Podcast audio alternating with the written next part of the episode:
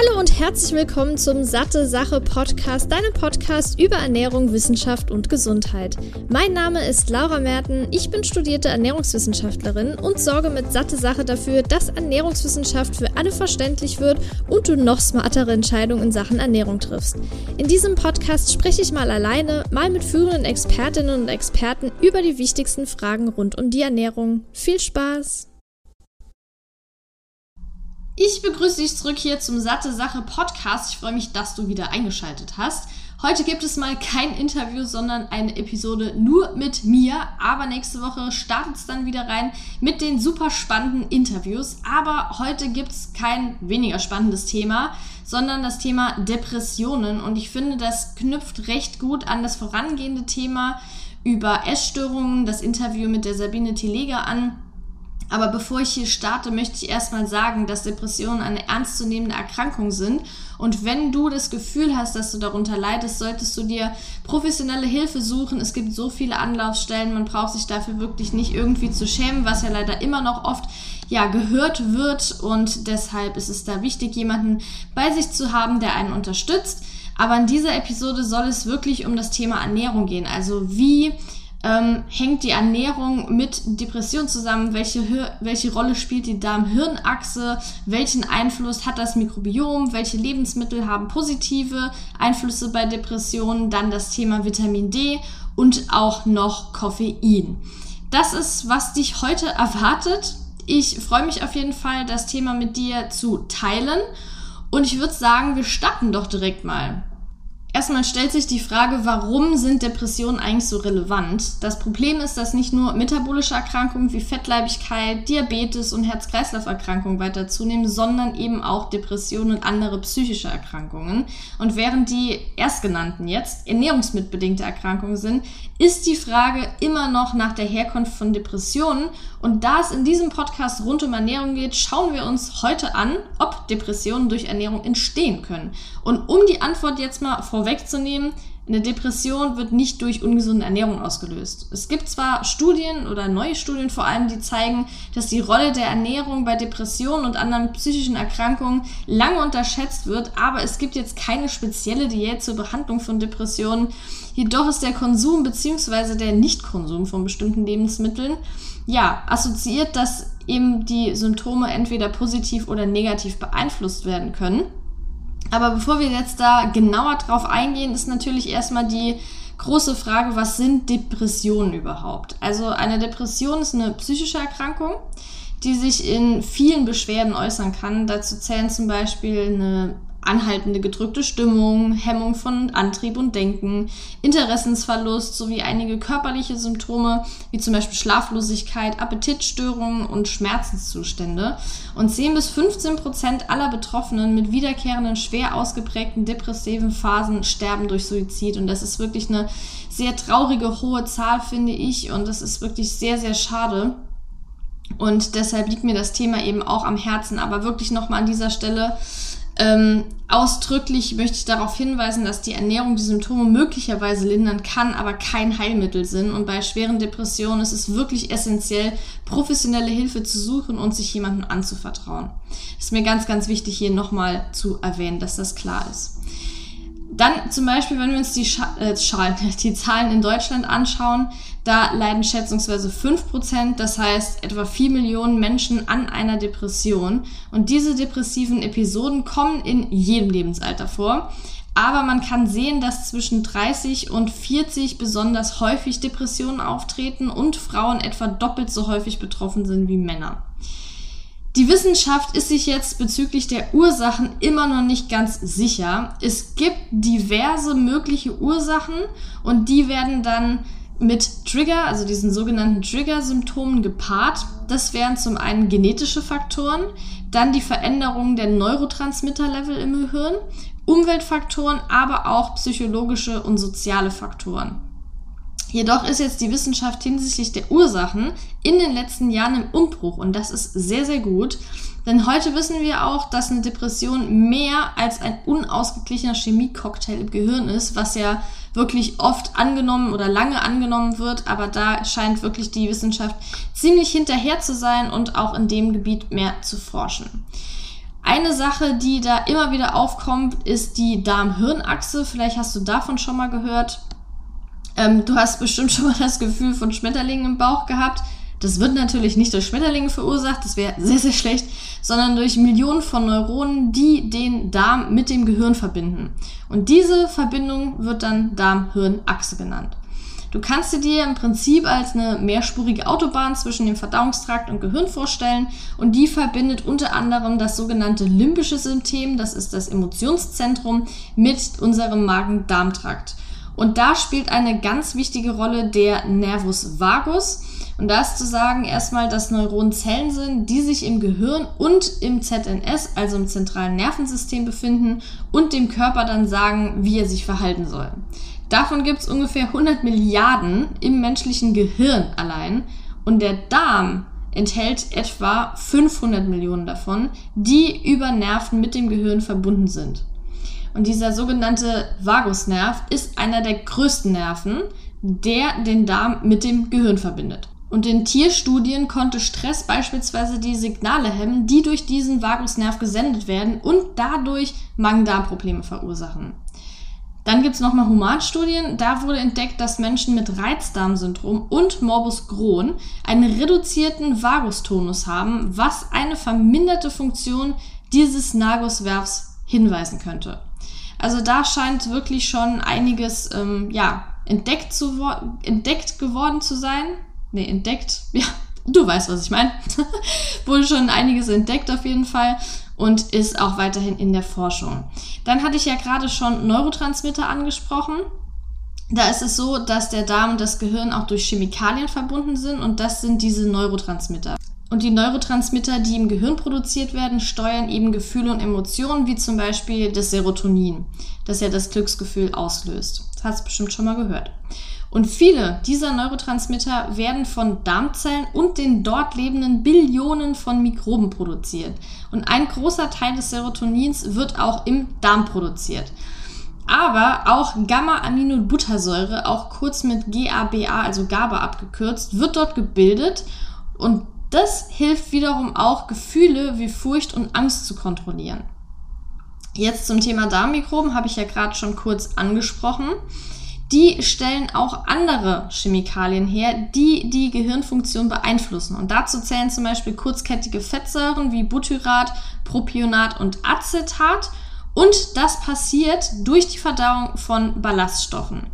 Es gab eine Studie, die hat herausgefunden, dass der Verzehr von Propionat die Nahrungsaufnahme reduzieren und die Aktivität im Gehirn, die mit der Belohnung durch energiereiche, also kalorienreiche Nahrung zusammenhängt, verringern kann. Und Butyrat ist ebenfalls wichtig für die Bildung der Barriere zwischen dem Gehirn und Blut. Und die wiederum wird dann als Blut-Hirn-Schranke bezeichnet.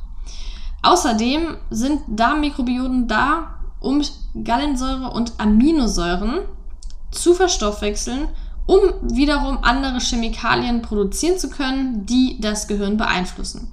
Und diese Gallensäure wird von der Leber hergestellt und ist normalerweise an der Aufnahme von Nahrungsfetten beteiligt, kann aber auch das Gehirn beeinflussen.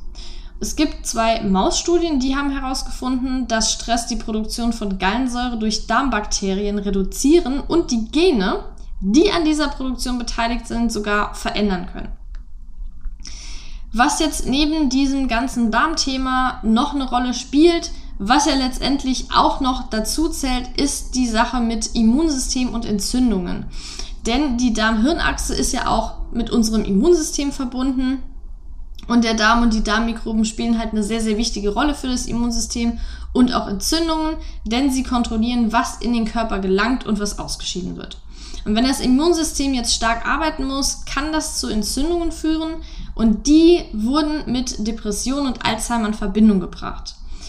Es gibt das sogenannte Lipopolysaccharid, das ist ein entzündliches Toxin, das von bestimmten Bakterien gebildet wird und das kann Entzündungen verursachen, wenn zu viel davon aus dem Darm ins Blut gelangt. Und das kann passieren zum Beispiel, wenn die Darmbarriere undicht wird, wodurch dann Bakterien und dieses Lipopolysaccharid in das Blut übergehen können.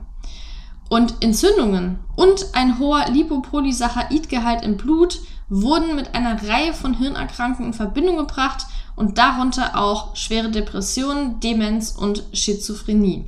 An dieser Stelle möchte ich noch mal kurz erwähnen, dass ich übrigens alle Studien und so, die ich hier anspreche, immer unten in der Beschreibung verlinkt habe, weil das ist mir super wichtig, das ganz transparent hier zu gestalten und vor allem, dass du, wenn du da Interesse hast, auch noch weiterlesen kannst, wenn du da noch mal genauer wissen möchtest, was ist das für eine Studie, wie wurde die aufgebaut, an wem wurde die durchgeführt, weil es natürlich immer ein bisschen äh, schwierig, ich kann hier schlecht ja so alles aufzählen, wie war die Studie aufgebaut und so weiter. Also äh, da, wenn du Interesse hast, gerne noch weiterlesen. Was natürlich auch nicht fehlen darf, wenn es um das Thema Darm geht, sind Probiotika und Präbiotika. Da ist zu unterscheiden, dass Probiotika lebende Bakterien sind, wobei nicht alle gleich sind und Probiotika, die das Gehirn beeinflussen können, werden oft als Psychobiotika bezeichnet. Für einige Probiotika konnte da auch gezeigt werden, dass sie die Symptome von Stress, Angst und Depression verbessern können. Es gibt eine kleine Studie an Menschen mit Reizdarmsyndrom, das hatte ich ja gerade eben schon kurz erwähnt, und leichten bis mittelschweren Angstzuständen bzw. Depressionen und die ergab, dass die Einnahme eines Probiotikums namens Bifidobacterium longuum NCC 3001 über sechs Wochen die Symptome signifikant verbesserte. Andererseits gibt es auch die Präbiotika, bei denen es sich typischerweise um Ballaststoffe handelt, die von den Darmbakterien fermentiert werden und die können ebenfalls das Gehirn beeinflussen. Da gab es eine Studie, die hat herausgefunden, dass die dreiwöchige Einnahme eines Präbiotikums namens Galacto-Oligosaccharid die Menge des Stresshormons Cortisol im Körper reduzieren konnte. Also auch Pro- und Präbiotika scheinen einen Einfluss darauf zu haben. Dann stellt sich jetzt auch die Frage nach bestimmten Lebensmitteln. Gibt es denn unterstützende Lebensmittel bzw. Lebensmittelinhaltsstoffe für die Darm-Hirnachse? Weil die, hast du ja gerade schon gehört, ist super, super wichtig, hat großen Einfluss auch auf unsere psychische Gesundheit. Und da ist jetzt die Frage, gibt es bestimmte Lebensmittel, die das Ganze unterstützen? Oder Lebensmittelinhaltsstoffe und so weiter. Und da gibt es tatsächlich fünf Inhaltsstoffe, Nährstoffe, Lebensmittel, die tatsächlich positiv sich darauf auswirken können. Zum einen wären das Omega-3-Fettsäuren. Das sind Fette, die in zum Beispiel fettem Fisch, in Algen oder Leinöl enthalten sind, aber auch in großen Mengen im menschlichen Gehirn. Und da haben Studien an Menschen und Tieren gezeigt, dass Omega-3-Fettsäuren die guten Darmbakterien vermehren und das Risiko für Hirnerkrankungen reduzieren können. Werbung Omega-3-Fettsäuren kommen also auch in großen Mengen im Gehirn vor und eine ausreichende Aufnahme kann die Darm-Hirn-Achse positiv unterstützen sowie die Vermehrung guter Darmbakterien vorantreiben. Aber es gibt auch weitere Vorzüge von Omega-3-Fettsäuren, die durch zahlreiche Studien gesichert sind, wie zum Beispiel, dass EPA und DHA zu einer normalen Herzfunktion beitragen, DHA zur Erhaltung einer normalen Gehirnfunktion sowie normaler Sehkraft beiträgt. Wenn jetzt jemand wie ich kein oder vor allem nicht regelmäßig Fisch isst, ist es wichtig, eine Alternative zu finden. Und daher kann es auch sinnvoll sein, hochwertiges pflanzliches Algenöl zu nutzen. Und genau das bekommst du bei Norsan, zusätzlich sogar aus umweltschonendem Anbau. Das vegane Omega-3 von Norsan enthält zudem hochwertiges Bio-Olivenöl als Antioxidans und 800 internationale Einheiten Vitamin D3. Neben dem Öl bietet Norsan das hochdosierte Omega-3 auch in Kapseln an. Und das Gute daran, weder das Öl noch die Kapseln haben einen fischigen Geruch oder Geschmack. Und damit auch du dich jetzt vom Omega-3-Experten Norsan überzeugen kannst, konnte ich einen Rabattcode für dich ergattern. Mit dem Code SatteSache15 klein und zusammengeschrieben bekommst du 15% Rabatt auf deine gesamte Neukundenbestellung. Ganz einfach unter www.norsan.de per Mail oder Telefon einlösen und deinen eigenen Bedarf sowie den deiner Liebsten decken. Werbung Ende. Das zweite wären fermentierte Lebensmittel wie Joghurt, Kefir, Sauerkraut oder Kimchi. Die enthalten alle gesunde Mikroben wie zum Beispiel Milchsäurebakterien. Und auch da hat sich gezeigt, dass fermentierte Lebensmittel die Gehirnaktivität verändern können. Das dritte wären ballaststoffreiche Lebensmittel wie Vollkorn, Nüsse, Obst, Samen oder Gemüse. Die enthalten alle präbiotische Fasern, die gut für die Darmbakterien sind und wie ich ja gerade schon äh, erwähnt habe, dass Präbiotika die Stresshormone beim Menschen reduzieren können. Das vierte sind polyphenolreiche Lebensmittel wie Kakao, grüner Tee, Olivenöl und Kaffee.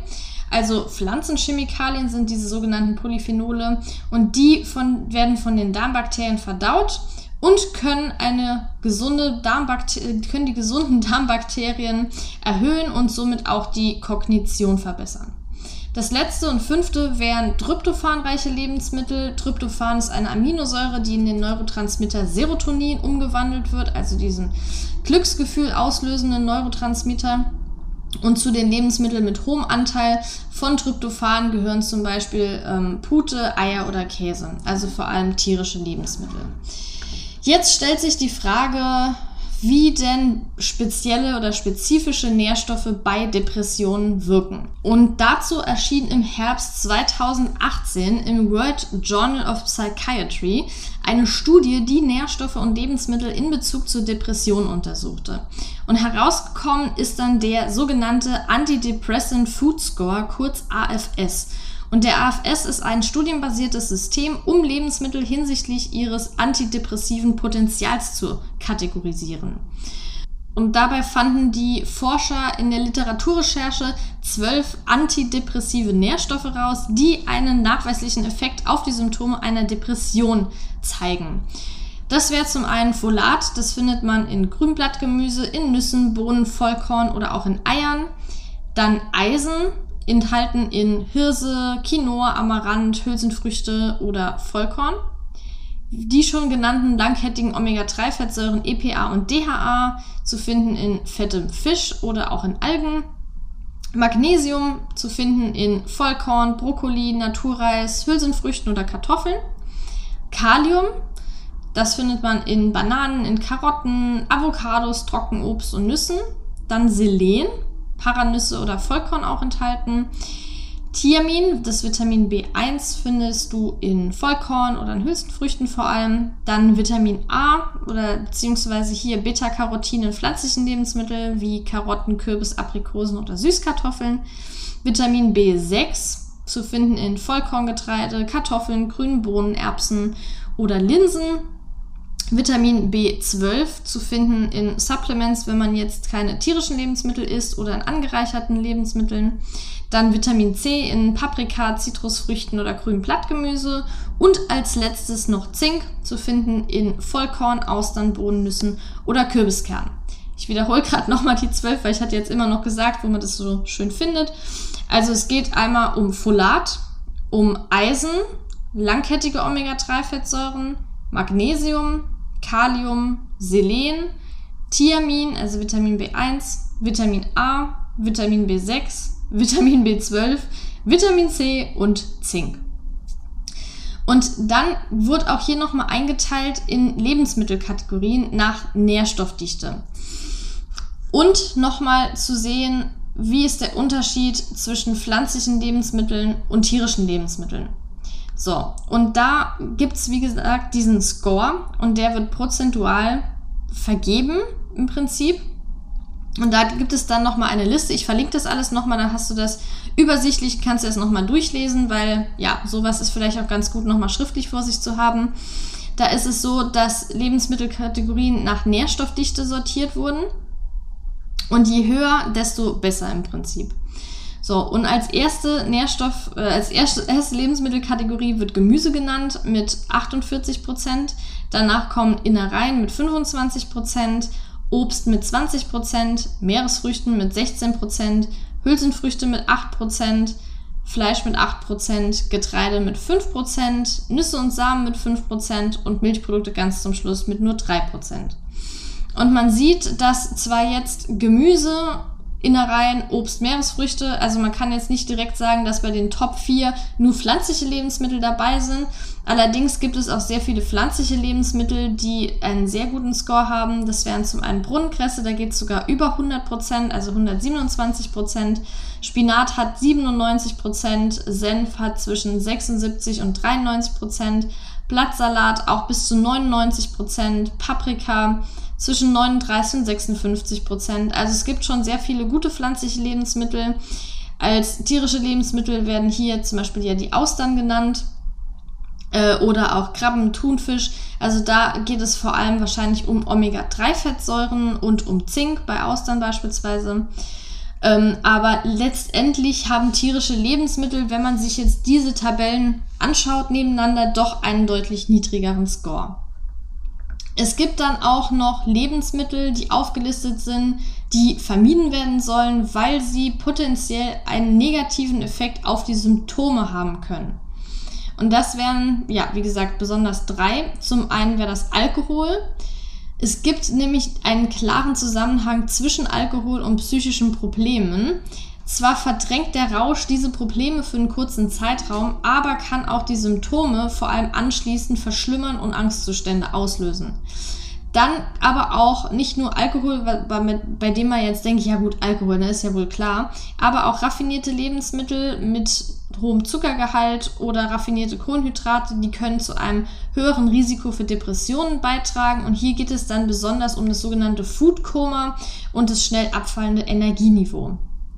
Das dritte wären stark verarbeitete Öle, also raffinierte und gesättigte Fettsäuren, die Entzündungen triggern können und dementsprechend auch die Hirnfunktion beeinträchtigen können, sowie auch die Symptome der Depression verschlimmern. Und das besonders, das gilt besonders für Transfettsäuren in rotem und verarbeitetem Fleisch. So, jetzt ging es hier viel noch um Lebensmittel. Ich hatte ja ganz zu Beginn schon gesagt, es soll hier nochmal speziell um zwei Dinge gehen. Zum einen Vitamin D und zum anderen Koffein, weil das auch zwei Aspekte sind, die relativ gut ja, untersucht sind und untersucht werden. Und fangen wir mal mit dem Vitamin D an. Das hört man ja immer wieder. Vitamin D ist mit Depressionen assoziiert.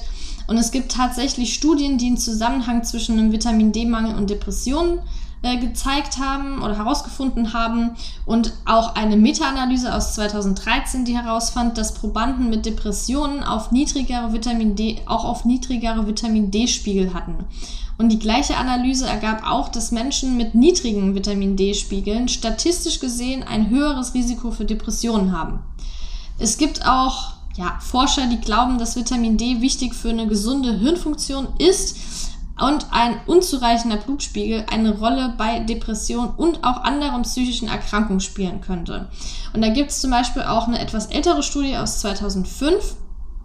Die hat Vitamin D-Rezeptoren identifiziert und zwar in denselben Bereichen des Gehirns, die auch mit Depressionen in Verbindung gebracht werden. Also scheint es auch da eine anatomische, einen anatomischen Zusammenhang möglicherweise zu geben. Ähm, und klassische Symptome, wenn man sich die schon anschaut, also eine klassische Symptome von Vitamin D-Mangel, wenn man sich die schon abschaut, äh, anschaut, sind die auch etwas ähnlich zu denen mit Depressionen. Und zwar zunächst mal Müdigkeit und Abgeschlagenheit. Und danach kommt dann Schwäche und Schmerzen in Muskeln, Gelenken und Knochen. Aber diese Symptome können auch bei einer Depression auftreten, zum Beispiel Appetitlosigkeit, dann aber auch sowas wie Konzentrationsschwierigkeit, Vergesslichkeit, Angstzustände, Schlaflosigkeit, Interessensverlust oder auch eine starke Gewichtsab- oder Zunahme. Und das korreliert relativ ähnlich mit den Symptomen eines Vitamin D-Mangels. Jetzt ist natürlich die Frage, was soll man tun bei einem Vitamin D-Mangel? Also zunächst mal ist es wichtig, dass der auch diagnostiziert wird anhand eines Blutbilds. Am besten das 1,25 OH2D. Das ist nämlich das aktive Vitamin D im Körper. Leider wird oft nur 25 OHD gemessen. Der ist natürlich auch aussagekräftig, aber der andere ist eben am aussagekräftigsten. So, und wenn dann dieser Mangel festgestellt wurde, solltest du mit dem Arzt weitere Schritte besprechen und gegebenenfalls supplementieren. Bei einem Mangel reicht es zu Beginn natürlich jetzt nicht aus, auf natürlichem Weg mehr Vitamin D zu bekommen, also sei es jetzt durch Lebensmittel oder jetzt im Sommer durch ja, Sonnenexposition. Die allgemeine Empfehlung der DGE ist ja 800 internationale Einheiten pro Tag. Das ist wirklich sehr, sehr niedrig angesetzt und wird ja auch international immer diskutiert, aber dient auch eher der Erhaltung eines normalen Spiegels so, das heißt, wenn du jetzt schon einen ganz normalen Vitamin D-Spiegel hast, im Sommer ist sowieso egal, dann musst du nichts supplementieren, wenn du viel draußen bist.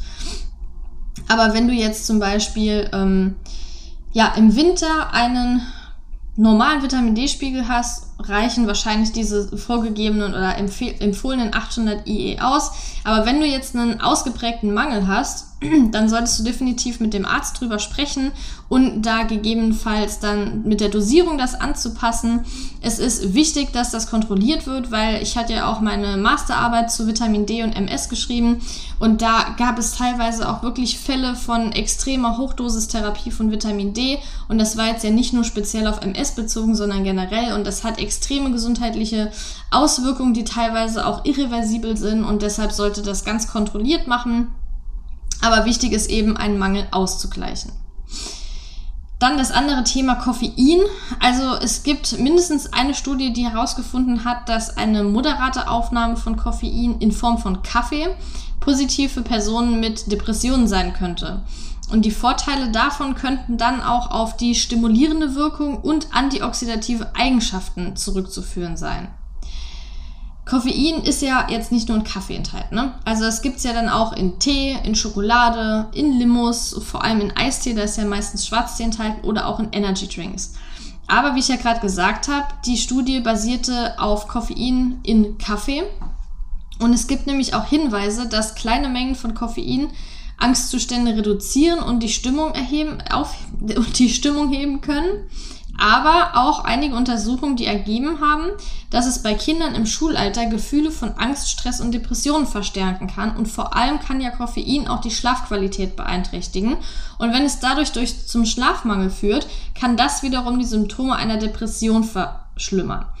Und hier geht es aber besonders darum, dass es einen mäßigen Konsum geben sollte, also bis zu drei kleine Tassen am Tag scheinen kein Problem zu sein. Dann, dass Getränke mit sehr hohem konzentrierten Koffeingehalt, wie zum Beispiel Energy Drinks, vermieden werden sollen. Und eben, wenn man jetzt auf das Thema Schlaf achtet, auch nur bis in den frühen Nachmittag getrunken werden soll. Es gibt natürlich viele, die reagieren da gar nicht mehr so wirklich drauf. Die trinken schon seit Jahren Kaffee und der Körper, ja, kann da gar nicht mehr so wirklich drauf reagieren, wie jemand, der jetzt sehr selten Kaffee trinkt. Und die können auch meistens abends noch einen Kaffee trinken, ganz normal einschlafen. Aber ich finde, das ist dann auch nochmal ein Punkt, an dem man sich denken sollte, hui, vielleicht sollte ich mal eine Kaffeepause einlegen, dass mein Körper sich da entwöhnt. Und da empfehle ich dir auf jeden Fall mal, äh, sich die Podcast-Episode zum Kaffeekonsum anzuhören oder auch die Blogartikel dazu. Ich verlinke die gerne mal unten in der Beschreibung. Da geht es eben auch darum, wie viel Koffein ist gesund, was ist dann gefährlich. Ähm, dann eine Anleitung zur Schritt-für-Schritt-Entwöhnung vom Kaffee, also zur kurzfristigen natürlich nur. Und da auf jeden Fall vielleicht auch mal schauen, ob das für dich interessant ist, wenn du viel Kaffee trinkst. Also Koffein scheint sowohl positive Auswirkungen zu haben in geringen Mengen, aber auch negative, wenn es in sehr hoher Konzentration, zum Beispiel in Energy Drinks, vorkommt. Oder vor allem auch bei Kindern und Jugendlichen. Da sollte meiner Meinung nach sowieso kein Koffein im Spiel sein. Ja, das war's zu diesen ganzen Themen. Jetzt möchte ich zum Schluss nochmal vielleicht die Frage klären, kann man Depressionen mit Ernährung heilen? Ich hatte das ja vorher schon kurz angesprochen. Es gibt leider pseudowissenschaftliche Seiten, die behaupten, dass Depressionen durch gesunde Ernährung heilbar sind. Diese These ist meiner Meinung nach schlichtweg fahrlässig. Meines Erachtens wird hierbei nicht zwischen einer klinischen Depression und Traurigkeit bzw. schlechter Laune unterschieden, sondern alles über einen Kamm geschert. Und was, das, das kann sich einfach nicht gut anfühlen, sowas zu lesen. Ich finde es einfach nur, ja, ich will mich jetzt gar nicht viel drüber aufregen, aber ich finde es einfach, es ist eine Frechheit, was alles im Internet kursiert und Leute, die wirklich an einer ja, klinischen Depressionen leiden, da irgendwie verarscht werden und zu sagen, ja, nur wenn du dich gesund ernährst, du brauchst keine professionelle Unterstützung, keine Therapie, keine Medikamente oder so, alles Ernährung, finde ich schon sehr, sehr fahrlässig ähm, und deshalb möchte ich an dieser Stelle nochmal sagen, dass es natürlich äh, Studien gibt, also zum Beispiel 2019 oder auch eine weitere Studie, die den Zusammenhang von Depressionen und einer Ernährungsweise feststellen. Aber da ist jetzt auch nochmal die Frage, ob die Depression durch Ernährung entsteht oder eine Depression zu ungesunder Ernährung führt, weil das konnte auch diese Studie nicht klären. Ähm, und klar haben Wissenschaftler gezeigt, dass Menschen, deren Ernährung reich an Hülsenfrüchten, Gemüse und Obst ist, sowie weniger Süßigkeiten und Gebäck drin ist, selten depressiv sind. Aber daraus zu schließen, dass eine Depression alleine durch gesunde Ernährung verhindert werden kann, ist einfach komplett falsch. Ähm, und hier geht es ja wirklich nur um die Symptome. Also es geht ja hier nicht um darum, das zu heilen, sondern einfach nur Symptome vielleicht ein bisschen zu lindern. Ähm, und da kann Ernährung möglicherweise einen Einfluss haben. Aber wenn man sich hier auch nochmal anguckt, welche Lebensmittel positiver sind und welche negativer, dann ist das im Prinzip letztendlich eine sehr ja, gute Ernährungsempfehlung, die auch allgemein gilt. Und von daher kann man jetzt auch nicht sagen, bei Depressionen gibt es eine bestimmte Ernährungsform, die man beibehalten sollte. Man sollte vielleicht darauf achten, viele pflanzliche Lebensmittel zu integrieren, um auch die Darm-Hirn-Achse zu unterstützen, was jetzt beispielsweise auch mit Ballaststoffen, äh, was Ballaststoffe angeht und Nährstoffdichte und so weiter. Aber letztendlich gibt es leider ja keine Ernährungsweise, die Depressionen heilen kann.